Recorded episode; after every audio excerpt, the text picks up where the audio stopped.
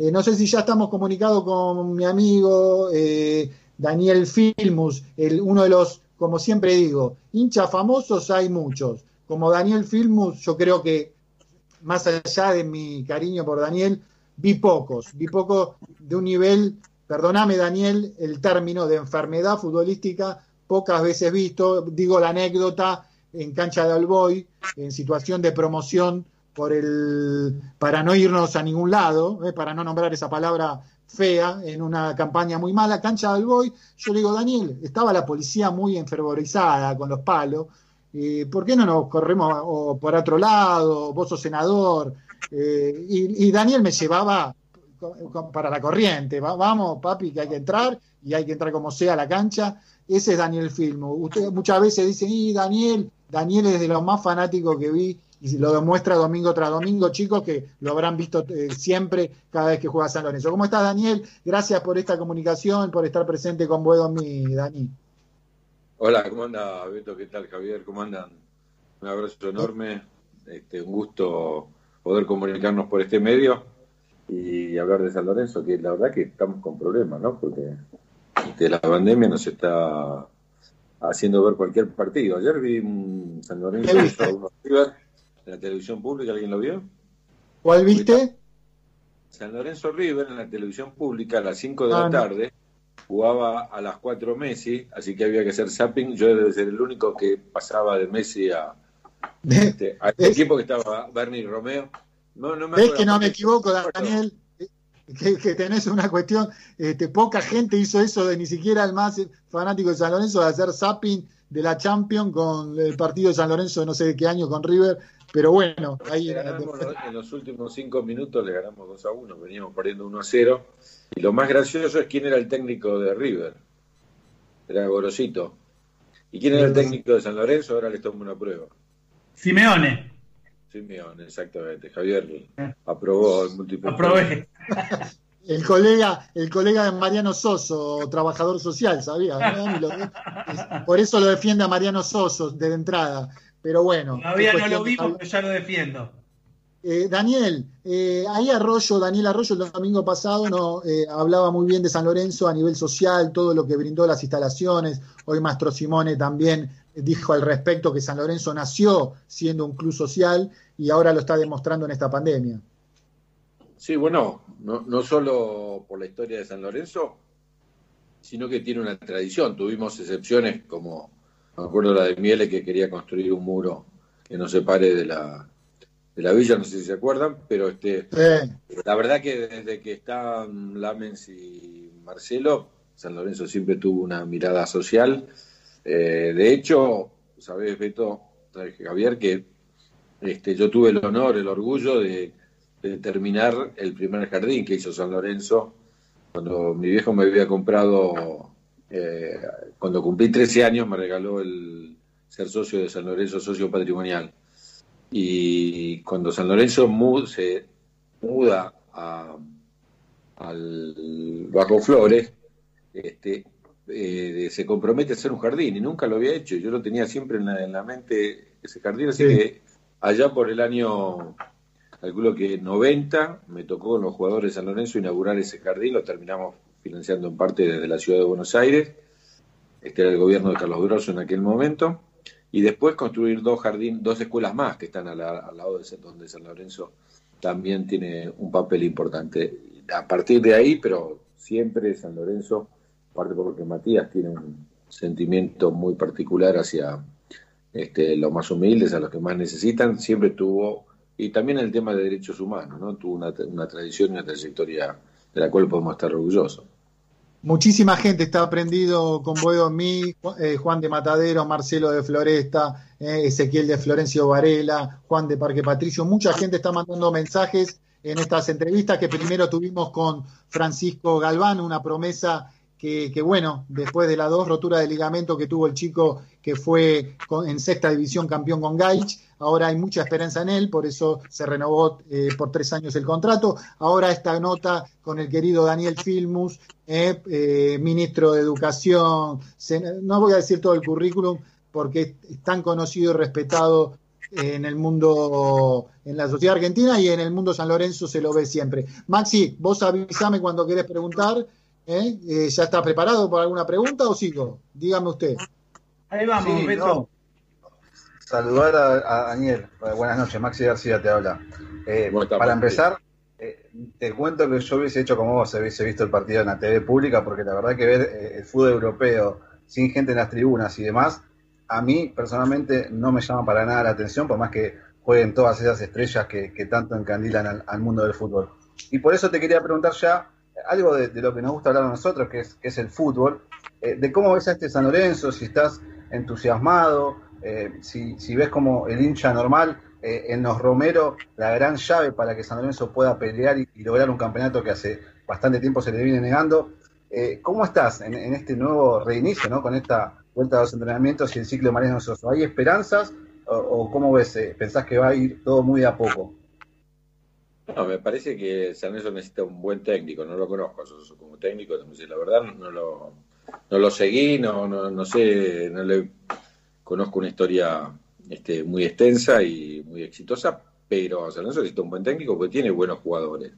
No tiene grandes jugadores, salvo Romero y algunos más, no tiene grandes jugadores, más si tenemos que lamentar la ida de Gaich, que podía haber sido, no lo, en realidad no, lo demostró, tuvo él mismo, lo decía el otro día en Clarín, que no tuvo la oportunidad de mostrarlo en San Lorenzo, la capacidad goleadora que sí mostró, por ejemplo, en la selección juvenil, pero me parece que este, en principio yo estoy entusiasmado con que nos clasifiquemos para alguna de las copas. La verdad que San Lorenzo nos había acostumbrado a que todos los años estamos en la Libertadores, no, me acuerdo cuántos años seguidos, pero no dejamos estar a la Libertadores alguna vez en la Sudamericana, pero nosotros vivíamos de la expectativa hasta que salimos campeones, pero después también de, la Libertadores, y la verdad que estar durante todo el año sin ninguna Copa Internacional nos duele muchísimo, por eso este, por lo menos, por lo menos, digo, si no la Libertadores, que tenemos alguna posibilidad de llegar, este, estar en la Sudamericana como mínimo. Y después creo que hay condiciones de pelear el campeonato, más si los equipos grandes están en las otras copas, y eso siempre les deteriora un poco el funcionamiento en el campeonato nacional.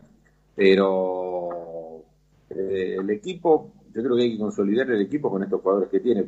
Nuevamente, yo no, ni conozco a los que, los que trajeron, no sé, ustedes deben haber hablado de los que nuevos que trajeron, pero la experiencia de San Lorenzo trayendo medio pelo este, no es positiva. Hay otros equipos que traen un medio pelo y de repente se destapan.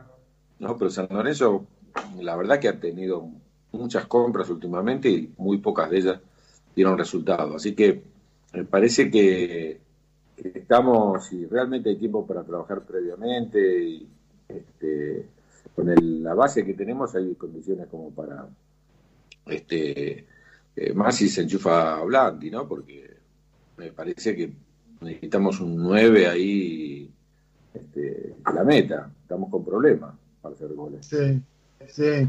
Eh, el colega de Mariano Soso. ¿Te quedaste con ganas de disfrutarlo a Gaich? ¿Pensás que estuvo acertada su venta? Eh, el club necesitaba, eh, obviamente, las arcas del club están con este tema de la pandemia, se ven muy la verdad que eh, necesitaba esta entrada de, de, 6 millones y medio de dólares en un principio, porque, a ver, tiene que hacerle frente a muchas deudas, eh, pero ¿pensaste que en algún momento que San Lorenzo podía retenerlo y disfrutar un poquito más de este fenómeno que es Gaich, que la verdad que en la selección argentina eh, rindió muy bien y tenía un futuro en San Lorenzo muy promisorio? Sí, sí, como también nos quedamos con ganas de Correa, ¿no? Digamos, de los últimos que, que largamos antes de lo que tendríamos que haber hecho. Bueno, bueno, es la directiva la que puede decidir si esa plata es imprescindible o no, y me imagino que lo es. Así que, por suerte, apareció Gaisi, digamos, porque no teníamos mucho nosotros para capitalizarnos. Este, ahora, de cualquier manera, San Lorenzo tiene que tener un esfuerzo mayor en el tema de las inferiores. Nosotros estábamos acostumbrados a sacar permanentemente jugadores y la verdad que los últimos años hemos tenido muy poco, incluso para vender, no, aún como una cuestión de, este, de una inversión para futuro, pero eh, San Lorenzo tiene que volver a ser el, equipo que era en algún momento y nosotros lo vimos trayendo una buena parte de su la primera división desde las inferiores. Mm. Hoy Daniel Filmus está, bueno, eh, desde asuntos eh, relacionados a tema de las Malvinas argentinas. ¿eh? hoy es la última función que está cumpliendo, no la última, la, presente a nivel político. supo ser diputado, senador, candidato a jefe de gobierno, ministro de Educación de la ciudad, de la nación.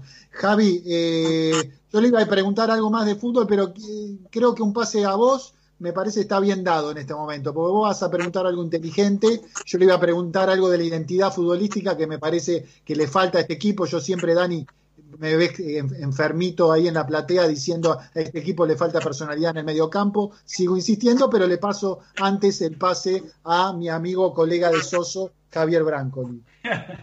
Gracias Daniel por atendernos como siempre. Eh, vos sos un hombre de la ciudad de Buenos Aires, básicamente, tu trayectoria política es de la ciudad, y San Lorenzo está ahora luchando por la resonificación de, la, de los terrenos de Avenida La Plata, ¿no? Eh, más allá de tu corazón, que es indiscutiblemente este, azulgrana, eh, ¿qué lectura podés hacer si tenés que hablarle a los vecinos, a las instituciones, a los comerciantes de la zona de, Boedo, de Avenida La Plata, respecto al proyecto de estadio, ¿no? Porque es algo que es la nueva meta que tenemos los sanlorencistas, pero que tiene que ser en diálogo, sin duda, con los vecinos, con los comerciantes, con los pequeños empresarios, con los que viven y habitan esa zona de la ciudad. ¿Qué lectura tenés, sobre todo mirando a, es nuestros vecinos del barrio? Mira, yo lo hablé muchas veces, lo hablé con, incluso con este, directivos anteriores, pero más que nada con Matías y con Marcelo. Este, respecto a que San Lorenzo tiene que ser una propuesta integral que tenga que ver con lo cultural y que tenga que ver con las demandas y las necesidades que tiene este, el barrio. Eh, como ustedes saben, yo como ministro de Educación soy el que donó en cierto sentido, entre comillas, porque este, el predio en el cual ahora este, está el estadio de básquet, ¿no? está el estadio deportivo.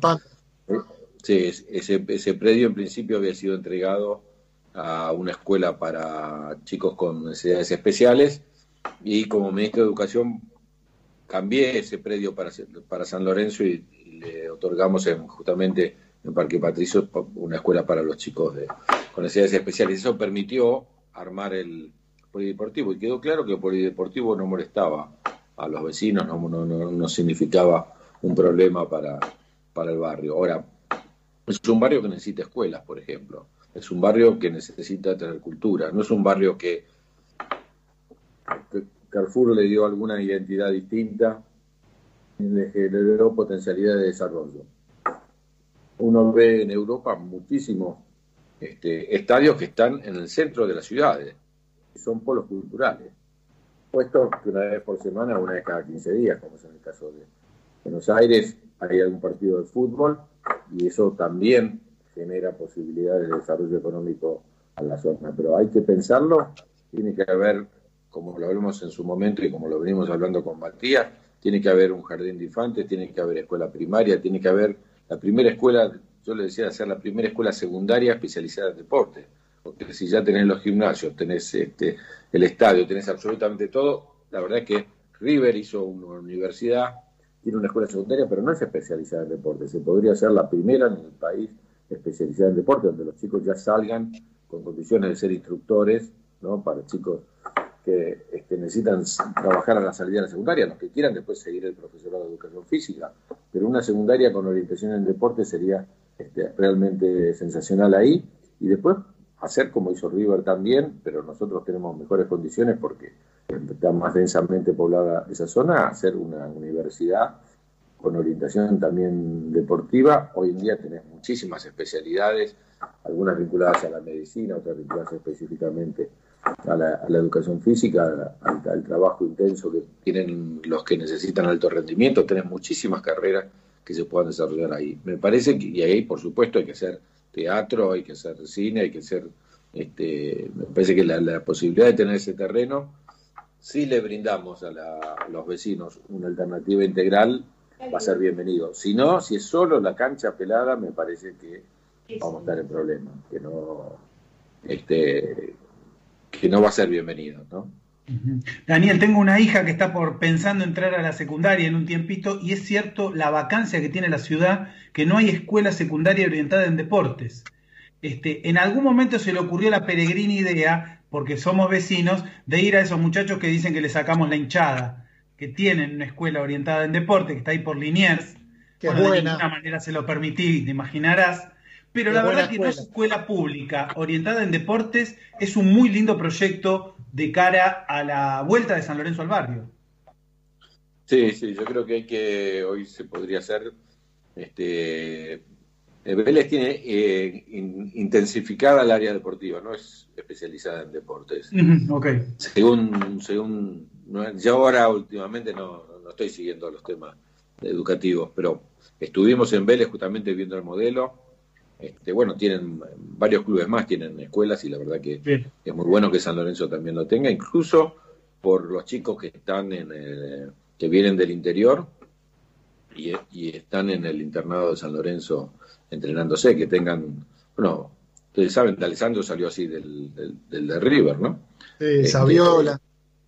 Hay, hay varios que, hicieron esa, esa alternativa y les brinda, este, como también lo, tiene el Colón, digamos, los que, los que tienen, los chicos que tienen una actividad específica que les exige una dedicación, necesitan tener una escuela media que sea este, adaptada a esas necesidades puntuales.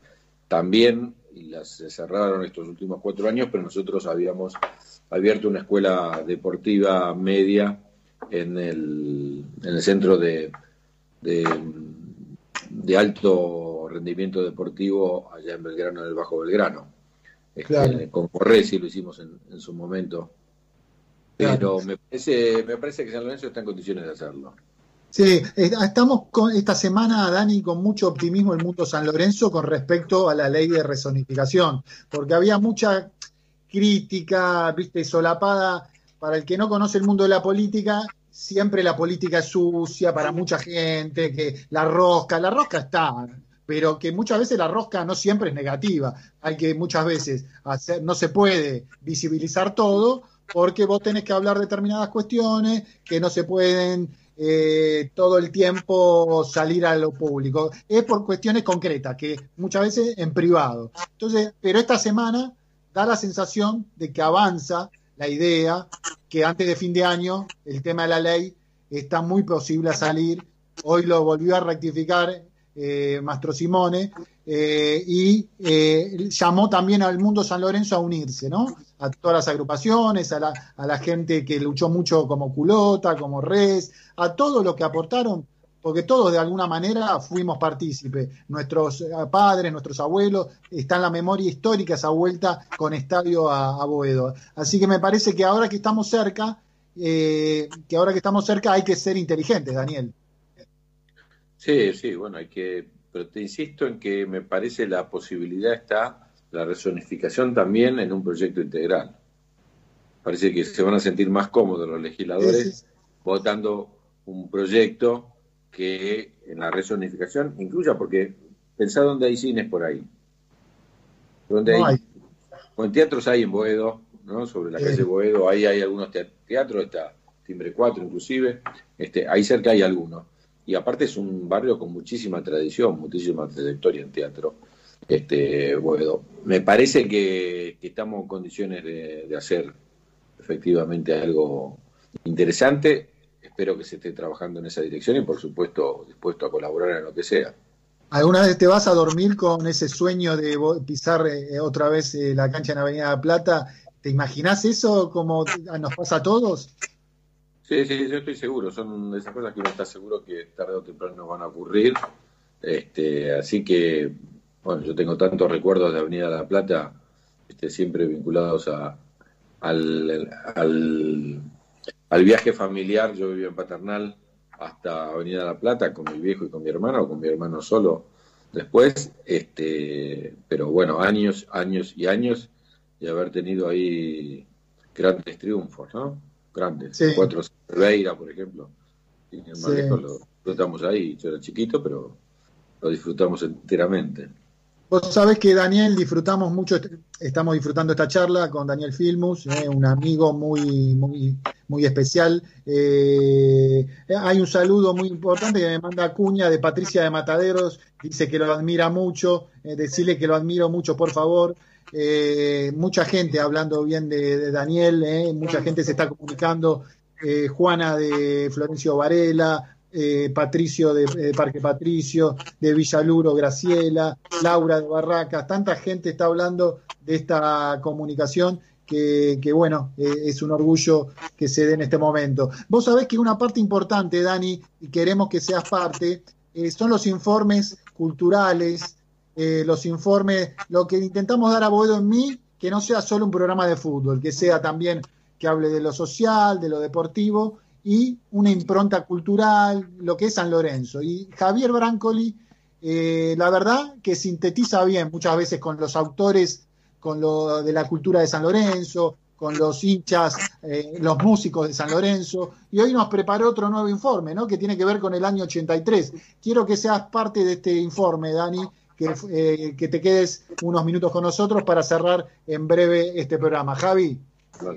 Bueno, como no, un gusto entonces, un honor. Justo elegimos, mira, Daniel, algunas historias de San Lorenzo que a veces no son las más conocidas, futbolísticas siempre, y algunas también culturales, como dice Beto, este, que tienen que ver con los escritores, con el teatro, como decías vos, con el carnaval, con los lugares de Boedo pero eh, hay varios equipos, hablamos por ejemplo del primer subcampeón del el primer campeonato profesional, San Lorenzo subcampeón, ¿no? Un equipo que, fue base del profesionalismo. Este, hablamos también de los Carasucias, no fueron campeones, pero marcaron una etapa. Nos acordamos de esos jugadores y nos acordamos de ese equipo. Y 1983, Julio, ahí sí tenemos ahí ya los, los audios listos, 1983 fue el año del retorno. Fue el retorno a la democracia, seguramente Daniel lo va a recordar, y también fue el retorno de San Lorenzo a la primera división. Fue el año del destape y el descontrol, fue el año, yo siempre cuento que terminé la escuela primaria en el 83, cuando empecé la secundaria nos revisaban el, el pelo porque no llegara la camisa, blazer azul y pantalón de sarga gris. Terminó ese mismo año con los pibes yendo en bermudas y ojotas, ¿no? Fue un año que cambió todo, cambió el clima social, cambiaron las escuelas, cambió el fútbol también. Y San Lorenzo tuvo mucho que ver con eso. Eh, fueron las canciones de protesta, fueron los organismos de derechos humanos, fue la figura de Raúl Alfonsín, ¿no? Muchos de nosotros pertenecemos a otras identidades políticas, pero sin duda Alfonsín fue una figura importantísima en la recuperación de la democracia.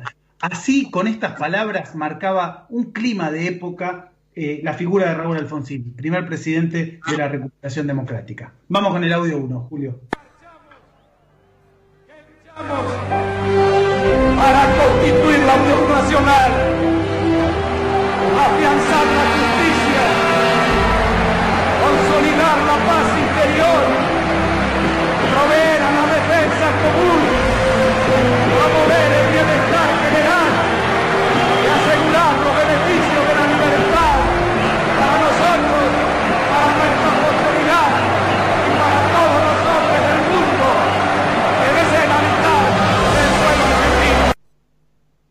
esos años de democracia, de elecciones, para mí una novedad, ¿no? Tenía 13 años. Yo en mi caso fui al acto del 17 de octubre en bicicleta por la avenida Juan B. Justo hasta la cancha de Vélez.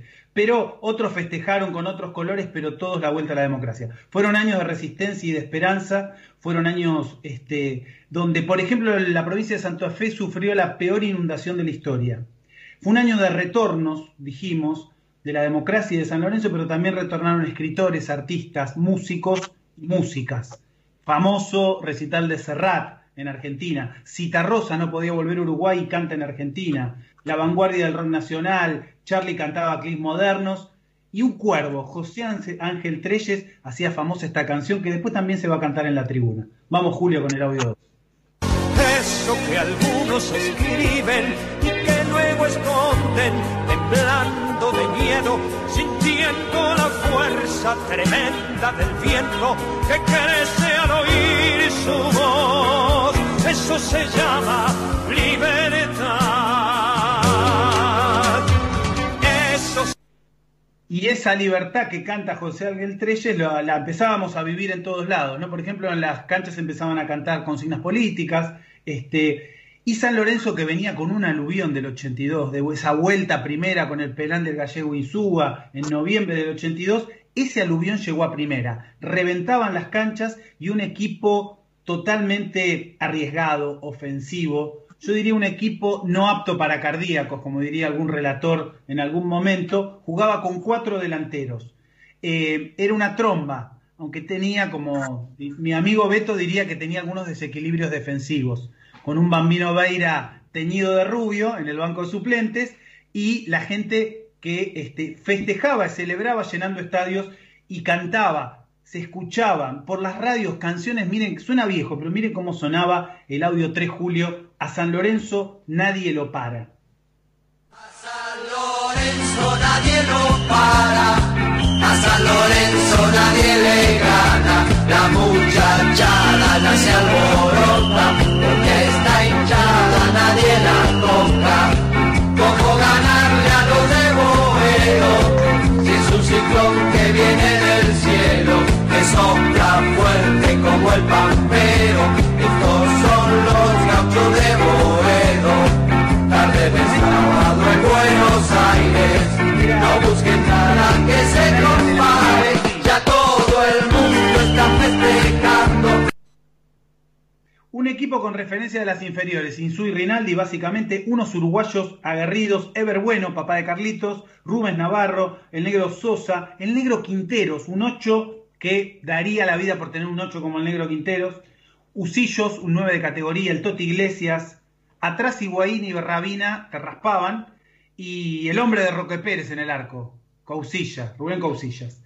Eh, fíjense lo que era el fútbol en aquella época y lo que era significaba la identidad que tenían sobre todo los jugadores surgidos de las inferiores y los que venían de afuera. Así contaba la chancha Rinaldi cómo era convocado cuando todavía era un pibe para llegar a la primera división de, mano, de la mano del bambino Beira. El audio 4, Julio. Dicen subir. Eh, y, el bambino me citaba, yo jugaba los sábados en inferiores y salía con, una chica que vivía ahí en Doblas, el bambino vivía en la esquina justamente de Doblas, eh, cerca de, Asamblea, y yo estaba, me acuerdo, con la chica en, la puerta o en el famoso zaguán, y sentía la bocina, tenía un 128 blanco y me decía, nene, larga un poquito, mañana a la una te quiero en la cancha de huracán porque está citado para reserva. Así me citaba. Así cuenta la chancha Rinaldi cómo lo citaba, ¿no? Pasaba con el coche con el 128 blanco y le tocaba bocina. El bambino decía, tratamos de dar espectáculo y hacer goles. Tenemos la delantera más goleadora y eso se consigue únicamente poniendo mucha gente arriba. Hizo 69 goles en 36 partidos. Nosotros siempre vamos al ataque, decía el bambino. Pero bueno, algunas veces nos empataron sobre la hora, ¿no? Eh, bueno, esa campaña tuvo partidos memorables, este, la vuelta primera ganando el Huracán una vez más, goles de Perazo y Usillos, ¿sí? este, un 4 a 0 a River, este, un partido sobre la hora Temperley, ganó de visitante en Rosario, en Córdoba, eh, bueno, un equipo eh, eléctrico, ¿sí? un equipo que daba esperanza de llegar y de, volver a primera con un rendimiento muy alto. ¿sí? Todavía la gente de San Lorenzo recuerda a ese equipo que le decimos con el audio 5 Julio, todavía cantamos, una canción bien del 83. Todavía cantamos, todavía pedimos Todavía soñamos, todavía esperamos. A pesar de los golpes que haces toda nuestra vida, el ingenio del odio desterrando el olvido. Y con ese todavía cantamos, que escuchábamos de fondo, este, eh, la gente de San Lorenzo, bueno, eh, dio muestras de, acompañamiento como siempre, no tuvo la suerte necesaria, no tuvo la suerte del campeón ese equipo. Le tocó el Independiente probablemente más recordado en los últimos años, un, Independiente este, extraordinario, y con la mala suerte en la última fecha, no sé si se acuerdan, Independiente jugaba el clásico con Racing, San Lorenzo con Platense, era una posibilidad de darlo vuelta, iba un punto abajo San Lorenzo. Eh, Racing ya había descendido. Con Racing de Córdoba llegó lamento Julio recordártelo, la tribuna de enfrente estaba vacía, la cancha de Independiente era solo hincha de Independiente gana fácilmente ese partido que podría haber sido un partido más difícil para definir el campeonato y San Lorenzo va a quedar un punto, pero recordadísimo equipo antecedente de los camboyanos y de esos equipos sufridos, aguerridos de los años 80, ¿no? Como siempre la Sinfónica de Boedo, la tribuna de San Lorenzo transformó ese todavía contamos en este himno de todas las canchas y de todas las hinchadas que se escucha así con el último audio. Gracias Julio. Todavía esperamos.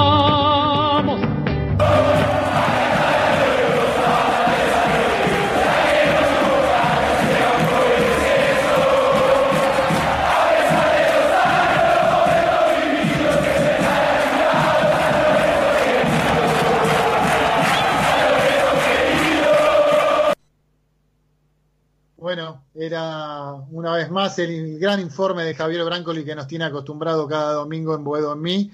Dani, eh, un poquito si querés completar esto, pero sé de tu, vuelvo a repetir, de tu sentimiento por San Lorenzo.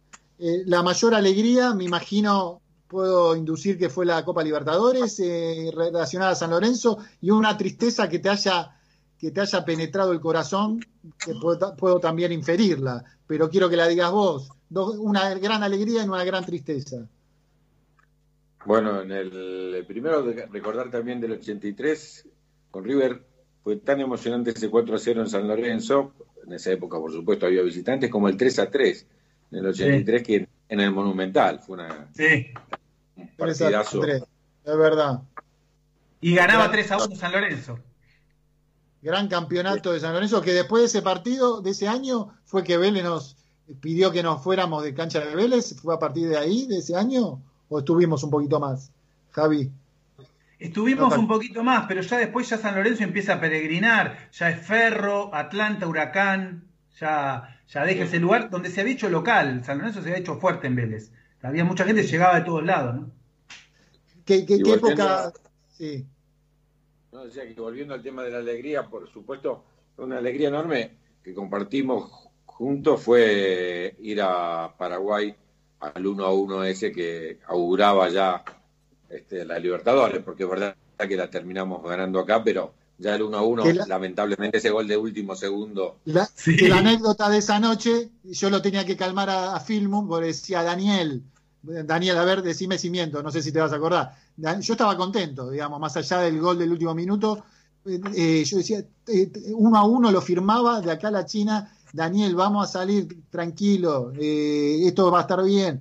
Este, había muchos cuervos que le había llegado el impacto del empate. Después la preocupación de tener la entrada para la, la, final en San Lorenzo, que estaban todos diciendo se están vendiendo todas las entradas y nosotros estábamos volviendo, yo me tuve que quedar en Formosa dos días porque no había vuelo. Bueno, toda una historia. Pero, pero recuerdo ese día en Paraguay que Daniel también me dice en el entretiempo, eh, los paraguayos tiraban algún poco que otra naranja y yo también bravuconaba y decía, Daniel, quédate tranquilo que estamos acá cerca del palco, Beto, no te zarpé. Pero te acordás, ¿te acordás, Dani?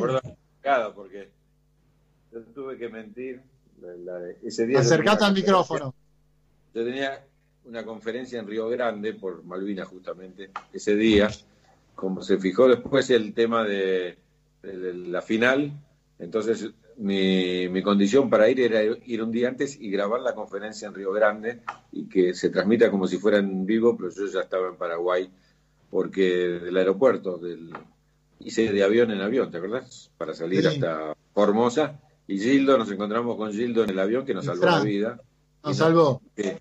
y nos prestó la camioneta para llegar hasta la frontera. Daniel me pregunta, ¿qué, qué, hago, qué hacemos, Beto? ¿Le, ¿Vamos con la camioneta de Infran o tomamos y yo le dije, Dani, vayamos con la camioneta de Gildo y Fran. Este, y una, de, una anécdota que poca gente conoce, que muchas veces en la política decían, este Daniel era candidato a jefe de gobierno, en plena caravana de todo el sur de la ciudad. San Lorenzo jugaba en cancha de huracán, y Daniel dice, en un, ya terminaba la caravana, pero chico, tengo que bajar que juega San Lorenzo. Y se fue de la caravana la última media hora quedó los legisladores que acompañaban a Daniel, pero era candidato a jefe de gobierno, decían, este film no puede ser así, que sea tan enfermo por San Lorenzo. Estaba, pasábamos por Parque Patricio a 10 cuadras, creo que jugábamos por acá, y se bajó del camión. ¿Te acordás, Daniel? Totalmente, sí. Bueno, espero que Boedo tenga, tenga en algún momento un, programa de transmisión de los partidos de fútbol y que me inviten a ser comentarista, porque mi sueño, ah, mi sueño es ser comentarista de fútbol. No, tu sueño hace dos años era técnico, Dani. No, bueno, bueno ya, voy, voy achicándolo. Voy achicándolo. Soy bueno, técnico de hay que conseguir más presupuesto de publicitario y capaz que en una de esas podemos, ahí de la mano de Juan Pablo Acuña, que me invitó ahí con Pasión por el Ciclón a transmitir, capaz que Pasión por el Ciclón, que es la, eh, el programa hermano nuestro, este, nos invite y te invite a vos a comentar algún partido a través de Juan Pablo Acuña. Bueno, gente, eh, Juan Pablo Acuña también me prometió alguna vez acompañarlo, así que algún día que relate San Lorenzo voy a ser su comentarista, pero estén atentos, estén atentos que ahí vamos. Sé que lo querés mucho vos a Víctor Hugo, pero ayer estaba escuchando en plena madrugada, viste que en esto de la pandemia me acuesto a cualquier hora, eh, me costó corregir los parciales de la cátedra de sociología de film en el CBC hasta las 3 de la mañana, me, ahí a la madrugada, y estaba escuchando a, a Gentile, es el periodista que hace muy buenas entrevistas de, En la red pero está tan viejo que me olvido de lo que iba a preguntar. Eh, lo, que decía era que hablaba de San Lorenzo, también Gentili, Balazone, este, bueno, y hablaba del tema de la vuelta a Boedo, pero tantas cosas en la cabeza no se puede. Este, nos estamos llegando a la hora, 11.35, nos dieron cinco minutos más, Julio. Que lo que pasa es tan, eh, que se disfruta esta charla que no sé si quedó Acuña, dónde quedó Maxi García, si quedaron así en el éter para preguntar. Javi, ¿algo más para ir cerrando? Preguntarle a Dani. No, este, esperemos, bueno, que todos podamos poner el hombro para salir esta situación. Obviamente que nos reímos y nos distraemos con San Lorenzo, pero estamos todos preocupados por, por lo que está pasando. Este, pero la verdad que también confiado en que se están tomando medidas este, adecuadas, ¿no? Este, no, no sé cómo lo estás viviendo vos, que sos un hombre de la política este, y de la educación, sobre todo, la, preocupación por, por, las emergencias que vivimos, sanitaria, educativa, laboral, económica. Este, bueno, eh, eh, es un momento para apechugar, ¿no? Los sanlorencistas sabemos apechugar, pero no, no es un momento fácil.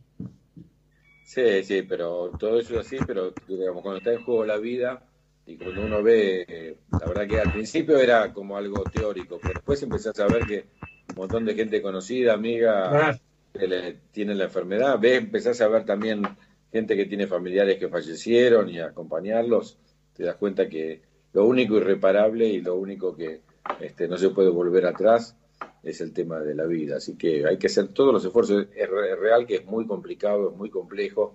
Este, uno ve también a aquellos que se ríen de la, de la cuarentena o aquellos que desafían la cuarentena, aquellos que incitan a violar la cuarentena, realmente este, no tiene eh, ninguna lógica. Hay que defender la vida, hay que defender este, principalmente la salud de los argentinos y las argentinas y hay que poner todo el esfuerzo ahí y tener un Estado que esté para protegernos.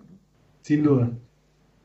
Bueno, Daniel, este, agradecerte eh, hay tantas anécdotas con Daniel, el, tema de la promoción también yendo a Córdoba contra Instituto, que Daniel me dijo, Beto, si quédate en el entretiempo eh, en el codo, porque yo estaba en, el palco que le prestaron a Daniel y yo estaba, cada vez que atacaba Instituto, estaba Alvarado y yo gritaba arriba, arriba, porque me preocupaban los cabezazos de los de los de instituto. Entonces decía arriba, arriba, y yo empezaba las caritas de los costados de la gente de instituto mirándome.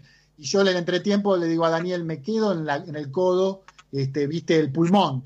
Que la gente de la policía me decía, Beto, eh, no, Beto, porque no me conocían, te estás volviendo loco porque yo cantaba las canciones, te van a matar los cordobeses. Bueno, anécdotas como esa viví con Daniel, que es imposible olvidar, como el tema de con, los sanjuaninos, eh, llorando. a, la, a, la, salida ese día no tuvimos que esconder. Eh, ¿Contra instituto o contra.?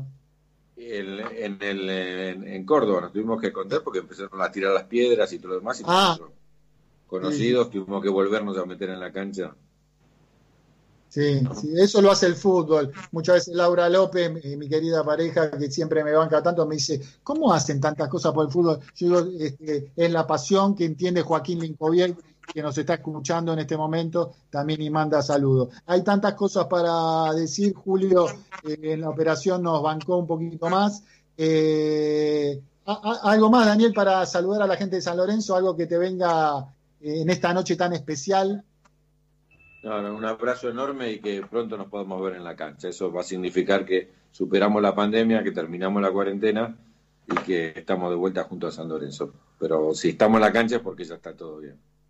Y, lo último tema futbolístico, ¿qué, le falta a este equipo? A ver, ¿qué, si Daniel Filmo, jefe de... ¿eh? Para mí todo este año le faltó un 10. Pero tenés, otro, te va a decir Romero. No, la verdad que al final se enchufaron un poco, pero seamos realistas, Pelucci no estaba rindiendo, no había quien llevara la pelota, no teníamos nadie que desequilibrara y llevara la pelota. Para mí, la llave de cualquier equipo es el 10, salvo que tuvieras un Ortigosa. Ortigosa reemplazaba en algunos casos por su humildad de, todo el equipo lo que podía ser un 10. Pero sin un 5, no teníamos un 5 creativo nosotros, me, me, llama la atención que Menosi no haya rendido. En Tigre me encantaba. Realmente me encantaba. No sé qué le pasa. Pero yo creo que hay que guardarlo porque en algún momento va, a despegar y va a volver a ser el que fue en aquel Tigre que casi sale campeón, ¿no? ¿No te parece que, hace falta un 5 de jerarquía a este equipo o con el Torito alcanza? No, necesitaríamos también un 5 mejor, pero más que nada este, ¿Poblete se fue o sigue? Sí, sí, que no se renovó, volvió a... Eh, no me disgustaba Poblete, me parecía que...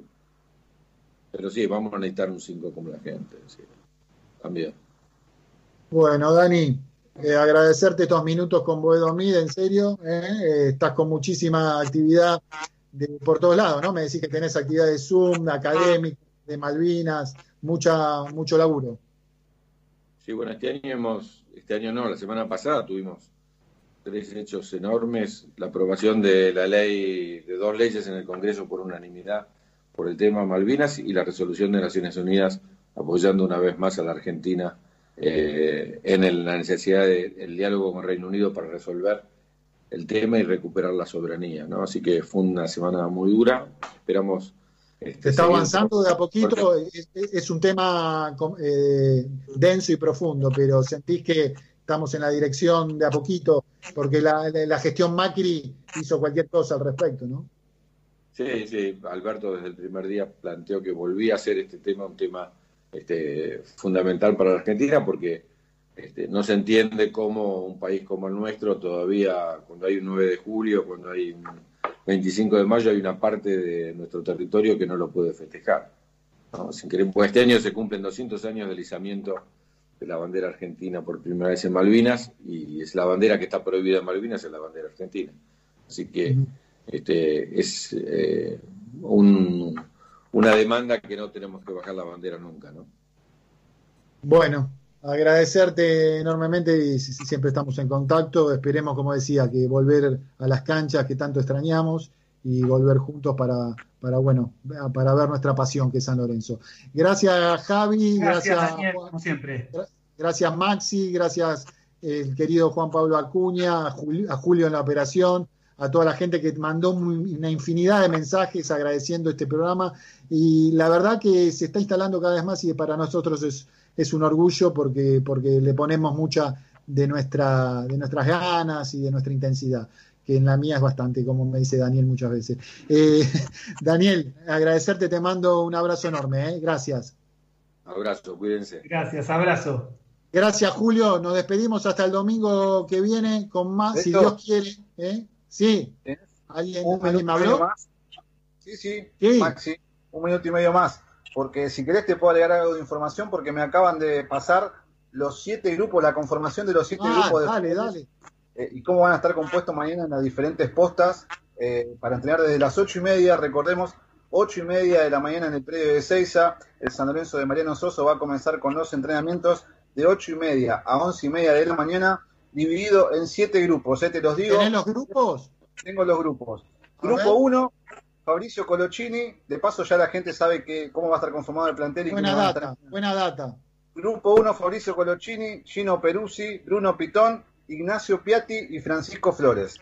Grupo 2, Luis Sequeira, Mariano Peralta Bauer, Alejandro Donati, Lucas Menosi y Juan Ramírez. Grupo 3, Sebastián Torrico, Francisco Rivadeneira y Nicolás Ubita Fernández.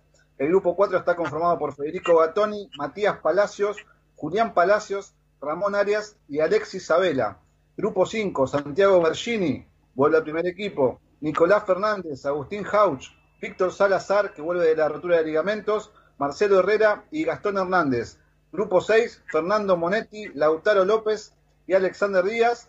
Y en el grupo 7 hay dos sorpresas, porque vuelve Gabriel Rojas, está Gonzalo Berterame y uno que vuelve a tener chances y donde Mariano Soso tiene puestas sus esperanzas a recuperarlo es el Pocho Ezequiel Ceruti, eh, que tenía un pie medio fuera de San Lorenzo, mañana va a estar entrenando junto al primer equipo en el predio de Seiza.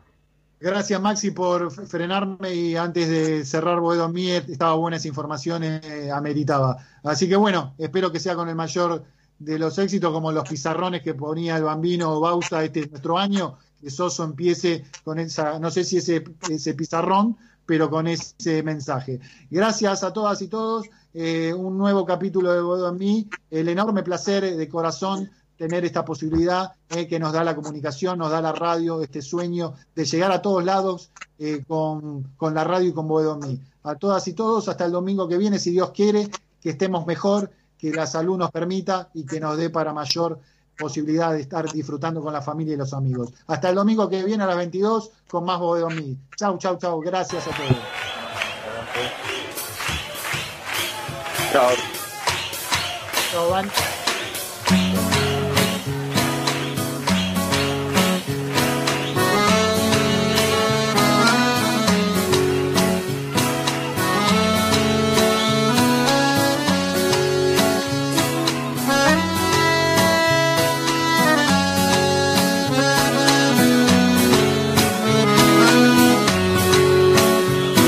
Cuatro ebrios se los llevan al roquero. Otra vez ha fracasado el funeral. En el barrio se relamen las pancartas, avivando al modelo Panamá. Baila, baila, el boca en boca está de paso. Pero esta vez el muerto regresa.